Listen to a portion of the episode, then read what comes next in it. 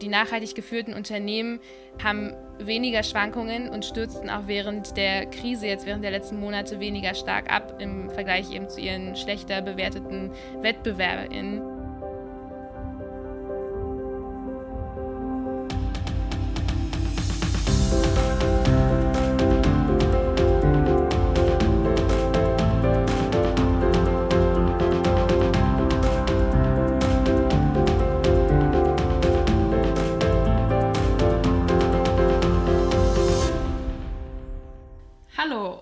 Herzlich willkommen zu einer neuen Folge von Green Money Mine. Wir sind Jasmin und Kati. Hallo an alle, die zuhören. Und äh, ja, begrüßen euch zu unserer heutigen Folge. Es geht ums Thema ähm, nachhaltiges Investieren, nachhaltige Investmentfonds oder sogenannte nachhaltige Investmentfonds. Und ein kleiner Disclaimer vorab. Wir geben natürlich keine Empfehlungen für oder gegen äh, ETFs, die wir jetzt etwas spezifischer nennen werden in äh, dieser Folge, sondern da geht es einfach nur um darum, euch ein paar Beispiele zu nennen. Und wir wollen euch einfach einen ersten Überblick darüber verschaffen, welche Strategien und Kriterien es aktuell gibt, um Nachhaltigkeit auch ins, ins Thema Investment zu integrieren und wollen dann natürlich auch darüber diskutieren, welche Vor- und Nachteile diese unter anderem Kriterien haben und ähm, was da vielleicht so gute Möglichkeiten sind, die Themen Investieren und Nachhaltigkeit zu verbinden. Mhm. Ja, damit würde ich sagen, steigen wir direkt volle Kanne ins Thema ein. Ja, lass uns direkt loslegen. Und zwar ähm, haben wir in den ersten Folgen schon mal so ein bisschen das Ganze angeschnitten und wollen jetzt einmal uns das Ganze im Detail ein bisschen mehr anschauen.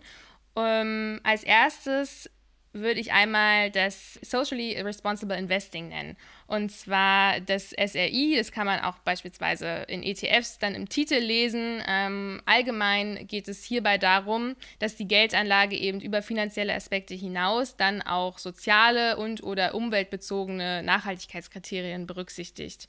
Also die gesellschaftliche Verantwortung soll dabei berücksichtigt werden, nicht außer Acht gelassen werden. Und in erster Linie geht es darum, dass negative soziale ähm, und ökologische Auswirkungen von Investitionen verhindert werden. Das Ganze funktioniert dann so, dass solche Branchen und Unternehmen ausgeschlossen werden, die so eingeschätzt werden, dass sie einer sozialen und oder ökologisch nachhaltigen Entwicklung entgegenstehen. Beispiele sind hier für ähm, der Bereich der Atomkraft oder die Kinderarbeit oder die Rüstungsindustrie. Und ähm, somit sind es in erster Linie erstmal äh, Negativkriterien, die hier zutage kommen ähm, bei dieser Investitionsstrategie. Und jetzt nicht in erster Linie Positivkriterien, ähm, beispielsweise eben zur Identifikation und Förderung von solchen Unternehmen und Branchen, die ähm, positiv für eine nachhaltige Entwicklung eingestuft werden. Da kommen wir dann ähm, zu den ESG-Kriterien. Richtig, und ESG ist vielleicht was, was ihr auch schon mal im Zusammenhang mit ETFs gelesen habt oder im Titel gesehen habt, steht nämlich für Environment, Social und Governments. Also Environment meint Themen wie Umweltverschmutzung oder auch Treibhausgasemissionen. Social steht für sowas wie Diversity, ähm, Arbeitssicherheit oder eben auch den Gesundheitsschutz. Und ähm, Governance steht für eine nachhaltige Unternehmensführung. Und hier gibt es sowohl Negativ- als auch Positiv-Kriterien. Also Negativkriterien, ähm, da geht es darum, dass bei der Nichtbeachtung der Kriterien Unternehmen und Branchen ausgeschlossen werden. Und dazu gehört, ja, wie wir gerade ja auch schon von Kati gehört haben, vor allen Dingen ähm, Produktion und Handel von Waffen oder auch Menschenrechts- und Arbeitsrechtsverletzungen, aber auch Glücksspiel, Korruption, Bestechung, die Tabakindustrie, Alkohol, Kernenergie, Umweltzerstörung. Wir haben ja auch in der letzten Folge zum Thema nachhaltiges Banking auch schon mal über diese Ausschlusskriterien in diesem Zusammenhang gesprochen. Vielleicht erinnert ihr euch. Mhm. Und die Positivkriterien, da geht es eben um Kriterien, die zu erfüllen sind, um zu bestimmen, ähm, welche Unternehmen grundsätzlich überhaupt in Frage kommen für zum Beispiel so ein, ähm, so ein ETF, so ein Investmentfonds. Und dann gibt es auch die optionale Ergänzung des Best-in-Class-Prinzips. Äh, Und da geht es dann wirklich darum, welche Unternehmen innerhalb einer Branche besonders nachhaltig sind. Und das Ein- und Ausscheiden wird durch ein Punktesystem koordiniert mit bis zu 150 Kriterien. Und wir haben mal nachgeschaut, kürzlich bei justetf.com gibt es aktuell 151 ETFs, die unter dem Bereich sozial bzw. nachhaltig zu finden sind. Und das ist schon mal ein sehr schönes Ergebnis, finde ich, weil äh, es noch vor rund zwei Jahren zwei Drittel weniger ETFs, also weniger Angebot gab. Das heißt, da sieht man, ähm, es tut sich zumindest schon mal was in dem Bereich. Mhm, das ist ziemlich cool. Und ja, im Endeffekt werden dort die gängigen Indizes ähm, unter Be äh, Berücksichtigung dieser Investitionsstrategie bzw. Nachhaltigkeitskriterien angeboten. Also zum Beispiel kennt ihr bestimmt den MSCI World und dementsprechend gibt es auch dann den MSCI World ESG oder, oder SRI. Und zur Bewertung der Nachhaltigkeit werden verschiedene Informationen herangezogen. Die Frage ist natürlich, wie kommt man an diese Informationen? Das können zum Beispiel veröffentliche Nachhaltigkeitsberichte der Unternehmen selbst sein. Zur Sicherung der Qualität und Vergleichbarkeit gibt es äh, verschiedene Standards äh, wie den Deutschen Nachhaltigkeitskodex DNK oder auch GRI. Wenn ihr äh, euch unsere letzte Folge zum Thema nachhaltiges Banking angehört habt, dann wisst ihr auch schon, was sich dahinter verbirgt, nämlich die Global Reporting Initiative. Und das ist eine Initiative zur Entwicklung von Richtlinien für die Erstellung von Nachhaltigkeitsberichten für Unternehmen und Regierungen, aber natürlich unabhängig von diesen. Und dann gibt es noch äh, Nachhaltigkeitsratingagenturen, die dann wiederum von den Investoren und Investorinnen und nicht von den Unternehmen selbst beauftragt werden. Ja, um das Ganze auch irgendwie unabhängig äh, beurteilen zu können. Klar, sonst ähm, ja, sind wir da eher wieder beim Greenwashing, ähm, mm. ja, was mit Sicherheit auch nochmal ein Punkt sein wird bei uns. ja, definitiv. So, jetzt wollen wir uns mal beispielhaft verschiedene Indizes anschauen. Und zwar hat Jasmin ja gerade schon den MSCI World genannt. Hier ist es so, dass die Unternehmen nach Marktkapitalisierung gewichtet werden und in den Index eingehen. Ähm, wer sich erinnert, es sind ungefähr 1600 Unternehmen im, äh, im MSCI World enthalten, alle aus Industrieländern. Heißt eine wirklich breite Masse. Und das Ganze wird jetzt im MSCI World ESG beispielsweise runtergebrochen. Und zwar ähm, werden die Unternehmen aus dem MSCI World hinsichtlich ihrer Nachhaltigkeit untersucht und bewertet. Das hat dann zur Konsequenz, dass im MSCI World ESG natürlich weniger Unternehmen enthalten sind als im Mutterindex, wenn man das so sagen kann. Ähm, und zwar bleiben hier noch ungefähr 830 Unternehmen, also sagen wir mal so circa die Hälfte, ähm, aus dem Index bestehen. Im Gegensatz zum MSCI World SRI, dazu wird Jasmin gleich noch was sagen, ähm, wird hier aber weniger stark selektiert. Also sind beispielsweise auch Unternehmen aus der Ölindustrie in dem Index enthalten. Hier kann man schon mal einen kleinen Vorteil davon nennen, und zwar, dass somit dann Unternehmen auch belohnt werden, die relativ gesehen zu ihrer Konkurrenz, also den Unternehmen, äh, den anderen Unternehmen aus der jeweiligen Branche, ähm, sich stärker für die Umwelt einsetzen. Nachteil ist, dass solche Unternehmen überhaupt dann mit in den Index und somit auch den ETF ähm, einfließen. Ja, das ist natürlich immer so, ja, so Perspektivensache. Ne? Hm. Ähm, du hast es ja gerade schon gesagt, der MSCI World SRI selektiert noch kritischer. So haben wir da quasi nochmal die Hälfte im Endeffekt übrig. Also äh, wir hatten ja gesagt, im MSCI World haben wir ungefähr 1600 Unternehmen. Im äh, ESG sind es dann 830 und im SRI-Index, also immer wenn ich jetzt SRI-Index sage, dann meine ich natürlich den MSCI World SRI, ähm, haben wir noch knapp 400 Unternehmen. Und ja, wie funktioniert das? Also der SRI-Index umfasst große und sogenannte Mid-Cap-Aktien aus insgesamt 23 Industrieländern und der Index setzt sich zusammen nach Marktkapitalisierung, das ist ja eben die Auswahl für den MSCI World gewesen, und einem SRI-Rating. Und Microsoft ist hier mit 13 Prozent ähm, ja, der, der schwerste, größte Anteil im SRI-Index. Und ausgeschlossen, und das ist übrigens schon mal ein sehr, ein sehr großer Anteil, deswegen nenne ich das jetzt schon mal so, darauf kommen wir nochmal zu sprechen. Und äh, ausgeschlossen wurden Unternehmen, die involviert sind ähm, in den Bereichen Nuklearenergie, Tabak, Alkohol, Glücksspiel, militärische und zivile Waffen, aber auch Gentechnik, Kraftwerkkohle und Pornografie. Und ähm, ja, was ich ganz spannend finde, können wir ja auch nochmal in unsere Diskussion zum Schluss vielleicht aufnehmen, ist, dass die jährliche Performance des SRI-Index seit 2016 über der Performance des MSCI World liegt. Und ja, so lag zum Beispiel im Juni 2020 der MSCI World bei ähm, 188 Punkten und der SRI-Index bei 213. Ja, ähm, was sind jetzt die Vor- und Nachteile? Ähm, lass uns da mal einsteigen. Wir haben es euch jetzt erstmal versucht, so ähm, objektiv wie möglich darzustellen, wie eigentlich gerade so quasi der, der Status quo ist. Äh, ich denke, positiv kann man auf jeden Fall sehen, dass eben ähm, ein Anstieg der angebotenen Nachhaltigkeit der ETS für die Nachfrage auf der ähm, Konsumenten- und Konsumentinnenseite spricht. Mhm. Also dieser Anstieg äh, in den letzten zwei Jahren um zwei Drittel, finde ich, ist schon, das ist schon mal eine Hausnummer. Ja, ist echt cool. Ähm, also insgesamt zeigt das ja einfach das Interesse auf äh, Konsumentinnenseite und kann dann ja auch immer wieder neue Schritte bewirken. Also sind vielleicht noch kleinere Schritte momentan, aber es ist auf jeden Fall schon mal was in die richtige Richtung.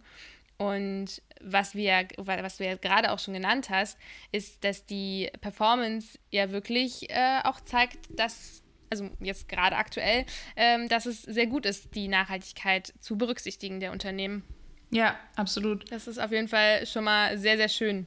Ich, ich ähm, denke auch, entschuldige, wenn ich das noch kurz ergänzen darf, ich denke eben auch gerade ähm, im Zusammenhang damit, dass eben das Bewusstsein für die Notwendigkeit äh, von Nachhaltigkeit, Umweltschutz etc. eben immer präsenter wird. Also ich habe heute früh äh, das Morgenmagazin gesehen und war echt überrascht, dass ich glaube, ähm, sechs Beiträge, da handelt es sich irgendwie um, um, ums Thema ähm, Umweltschutz. Und mhm. ich finde, das, das zeigt halt schon, dass es so langsam in der Mitte der Gesellschaft ankommt, dass wir eben handeln müssen. Und mhm. ähm, ja, in dem Sinne ist es ja auch, denke ich, eher wahrscheinlicher, dass nachhaltige ETFs eben oder eben auch Unternehmen, die in diesen ETFs sind, ähm, auf Dauer erfolgreicher sind, weil ja die, weil es eben auch so in der Mitte der Gesellschaft und in der Politik angekommen ist, ähm, dass es da eben Handlungsbedarf gibt.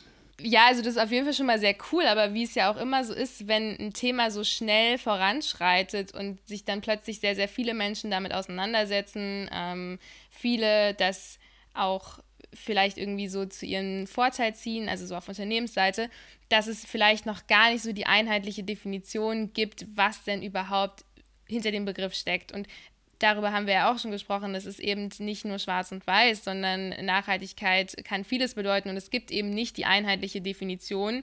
Ähm, und gerade im Investitionskontext kann es dann einerseits sein, dass ein Unternehmen ähm, mit aufgenommen wird in so einen Index, weil das eine gute CO2-Bilanz hat, aber es kann aber auch sein, dass ein Unternehmen mit aufgenommen wird, weil es ein gutes Datenschutzmanagement hat. Also Nachhaltigkeit kann wirklich sehr vieles bedeuten. Und äh, hierzu auch nochmal ein konkretes Beispiel. Die Indexfamilie Selective Sustainability schließt Abtreibung aus, aber nicht Kohlekraftwerke.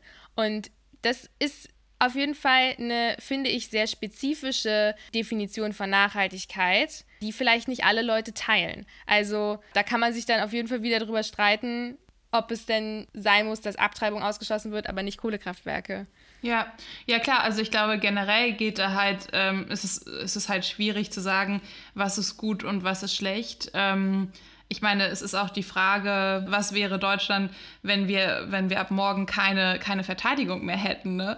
Also es klingt immer so schön banal, banal auch zu sagen, nicht in, in Waffen etc. zu investieren. Mhm. Ähm, aber man darf es natürlich auch nicht nur ähm, negativ sehen. Aber ich, ich sehe es auch so wie du, klar, Abtreibung ist eben gerade stark kontrovers oder ich denke mal, ja, damit kann man die Gesellschaft auch gut äh, spalten bei so einer Diskussion.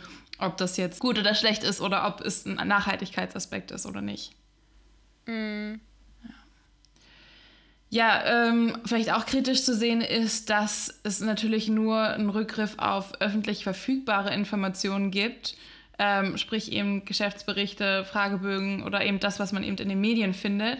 Und damit ist das nicht immer alles ganz so objektiv und transparent, wie wir es vielleicht eigentlich bräuchten. Ähm, und den Punkt, den wir ja auch schon angesprochen haben, ist eben das Thema Greenwashing ähm, oder was ich auch als positiv formuliert habe. Ja, es ist bei den Unternehmen angekommen, dass es eben ähm, Interesse aus der Mitte gibt bezüglich Nachhaltigkeit und Umweltschutz. Oder ich sage jetzt mal so Umweltschutz nochmal, weil es halt gerade so sehr im Fokus steht vielleicht ähm, hier bei uns. Aber das heißt halt nicht unbedingt immer, dass sich deswegen Unternehmen wirklich nachhaltiger entwickeln oder ausrichten, sondern dass sie es vielleicht manchmal oder manchmal öfter vielleicht auch eher zu sogenannten Greenwashing-Aspekten ähm, nutzen. Hm. Und da ist vielleicht auch nochmal ganz spannend, ähm, ich habe ja schon genannt, äh, Microsoft ist halt der, der, größte Vertreter im MSCI World SRI. Und ähm, wenn man sich mal anguckt, welche Schwergewichte es dann noch in diesem Index gibt, dann sind das unter anderem äh, Disney, Pepsi, Tesla, ähm, und auch Procter Gamble. Und dann fragt man sich erstmal so ein bisschen, was haben eigentlich äh, Spielekonsolen, Pharmaunternehmen und Konsumgüterkonzerne ähm, ja, mit Marken, die man so in herkömmlichen Drogeriemärkten findet, findet, was haben die jetzt wirklich so mit Nachhaltigkeit zu tun? Und das ist eben so ein bisschen so eine schwierige Kiste. Also ich bin mal auf die Seite von Procter Gamble gegangen ähm, Procter Gamble umfasst Marken wie zum Beispiel Ariel, Gillette oder Head Shoulders und ähm, die haben unter anderem eben auch Nachhaltigkeitsziele, zum Beispiel bis, 2000, äh, bis 2030 100% ihrer Verpackungen recycelbar bzw. wiederverwertbar zu machen.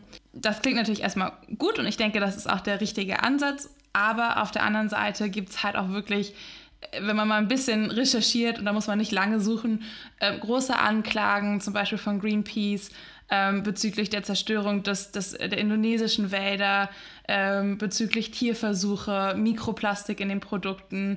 Und Pro, äh, Procter Gamble ist auch einer der größten Palmölabnehmer weltweit, ähm, was, was zur Ausrottung von Tierarten sogar führt. Und das zeigt halt sehr gut, wie komplex das Thema ähm, Nachhaltigkeitskriterien überhaupt ist. Ja. Ja, und letztendlich ist es natürlich für äh, jeden und jede so individuelle Ermessenssache, ob sich das dann lohnt, überhaupt schon in sowas zu investieren, weil es besser ist vielleicht als der normale Index ähm, oder ob es dann trotzdem immer noch zu wenig nachhaltig ist ähm, für die Person. Also ja, es ist auf jeden Fall wirklich ein schwieriges äh, Feld, wo man vermutlich auch nicht wirklich sagen kann, das ist richtig und das ist falsch. Nee, ich denke, es ist einfach wichtig, ähm, den aktuellen Status quo eben mal zu verstehen, auch zu schauen, wo man mhm. eben Informationen einsehen kann, was man berücksichtigen sollte, was man vielleicht auch berücksichtigen sollte, was wir noch nicht genannt haben, ist eben, dass wir eine deutlich ähm, geringere Diversifikation haben. Ähm, wir haben es ja schon genannt, dass eben der ähm, MSCI World ESG oder auch SRI deutlich weniger Unternehmen umfasst als der MSCI World. Und wenn man jetzt mal wieder auf die persönliche finanzielle Seite guckt, dann ähm, ja, bildet das auch so ein sogenanntes Klumpenrisiko, weil natürlich die Unternehmen stärker gewichtet sind und damit stärkeren Schwankungen ausgesetzt sind, zum Beispiel Microsoft mit 13 Prozent.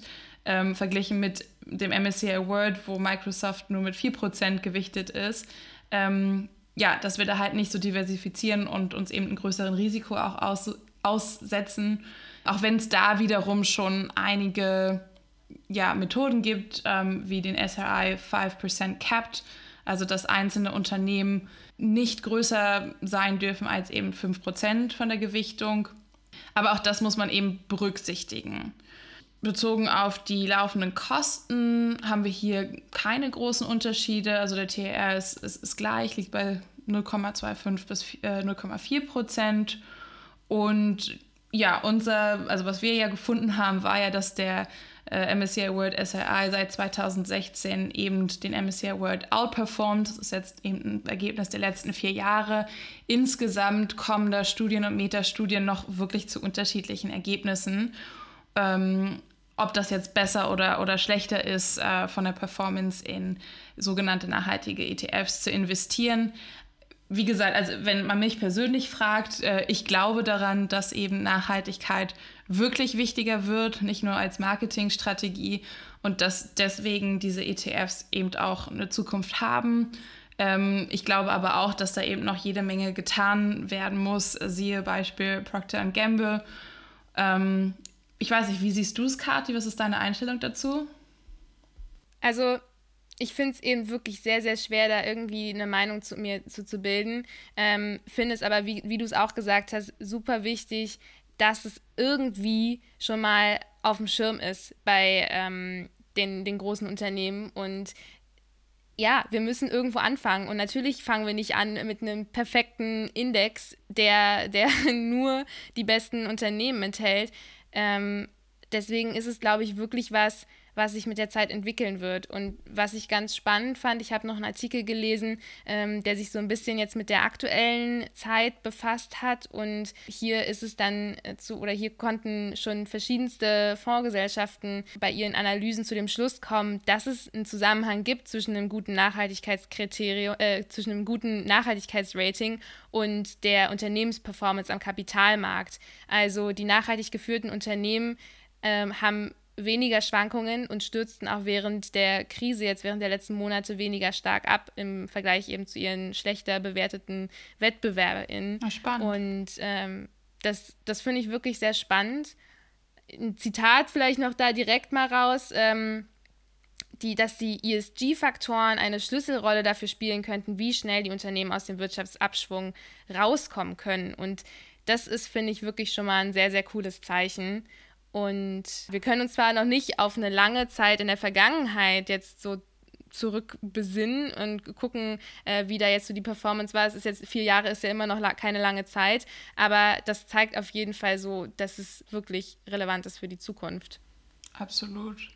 Und ich denke, wie immer, wie immer eigentlich unser Fazit am Ende jeder, jeder Folge ist, ähm, setzt euch mit den Inhalten auseinander, setzt euch mit eurer eigenen Definition von Nachhaltigkeit auseinander und ähm, ja, überlegt euch dann eben selbst, ob so ein äh, nachhaltiger ETF eben für euch ein, ein, guter Weg ist oder ob ihr eben doch vielleicht sagt, in dem Fall, ähm, wenn, wenn euch das Thema nachhaltiges Investieren wichtig ist, dass ihr da vielleicht eher dann auf, auf aktiv gemanagte Fonds setzt, ähm, weil es dort eben spezifische Ethikgremien gibt, die das einfach viel besser also die Unternehmen viel besser monitoren und untersuchen können.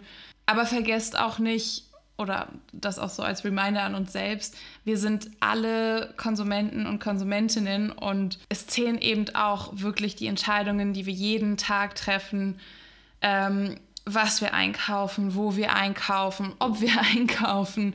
Das darf man halt auch nicht vergessen. Das, das kann halt unter Umständen halt auch einen größeren Einfluss noch haben ähm, als ja, wo vielleicht der ein oder andere sein Taschengeld oder vielleicht auch schon ein bisschen mehr investiert.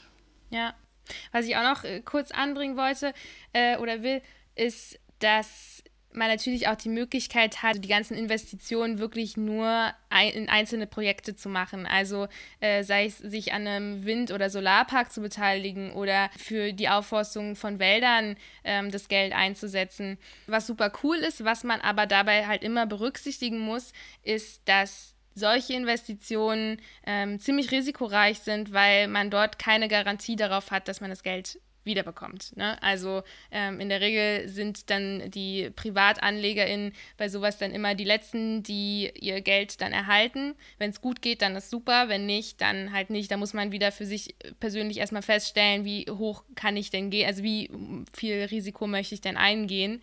Ähm, und das wäre dann halt wieder einer der Vorteile von ETFs, dass sie eben Sondervermögen sind. Also es das heißt, wieder äh, nochmal als kleiner Reminder, rechtlich von dem Vermögen der Fondsgesellschaft getrennt sind und diese Fondsgesellschaft also nicht Eigentümer äh, der Gelder ist, sondern nur das Geld verwaltet.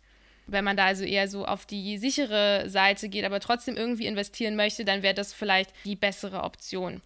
Und ansonsten, wie gesagt, ihr habt hoffentlich unsere letzte Folge gehört. Es gibt auch wirklich super Wege, ähm, die Themen Geld und Nachhaltigkeit zu verbinden, wie zum Beispiel eben durch das nachhaltige Banking oder auch durch Spenden oder auch durch ähm, ja, eine bewusste Suche bei, bei der Arbeitgeber- oder Arbeitgeberin-Wahl. Mhm. Ich denke, die Punkte darf man auch nicht vergessen. Trotzdem glaube ich, ist es ein unglaublich spannendes Thema, wo auch noch viel passieren wird und äh, ich glaube, wir müssen da echt mal mit ein paar Experten und Expertinnen drüber sprechen. Ja. Da gibt es bestimmt spannende Meinungen zu. Ja. Ja, ich bin auch gespannt, wie sich so unsere Meinung im Laufe der Zeit noch verändern wird. Und ich kann mir auch gut vorstellen, dass wir in ein paar Monaten oder in einem Jahr oder so da ganz anders drüber denken als jetzt. Aber das ist irgendwie auch genau das Spannende an der ganzen Sache. Schauen wir mal. Wir bilden uns auf jeden Fall zusammen mit euch weiter in den Bereichen. Ja. Und ähm, wie immer, lasst uns wissen, was eure Meinung dazu ist. Ähm, vielleicht habt ihr auch noch ein paar Infos äh, für uns, die wir jetzt noch gar nicht berücksichtigt haben. Teilt es mit uns auf Instagram, würde ich sagen, oder? Mhm. Ja, unter Green Money Mind. Genau. Und schaut einfach vorbei, hinterlasst uns Kommentare, wir freuen uns drauf. Genau, und dann freuen wir uns auch schon, euch bei der nächsten Folge zu begrüßen. Da werden wir wieder ein bisschen mehr in die psychologische Richtung gehen. Als äh, kleiner Teaser. Ja. Sehr gut. Okay. Vielen Dank fürs Zuhören. Bis zum nächsten Mal. Danke. Ciao.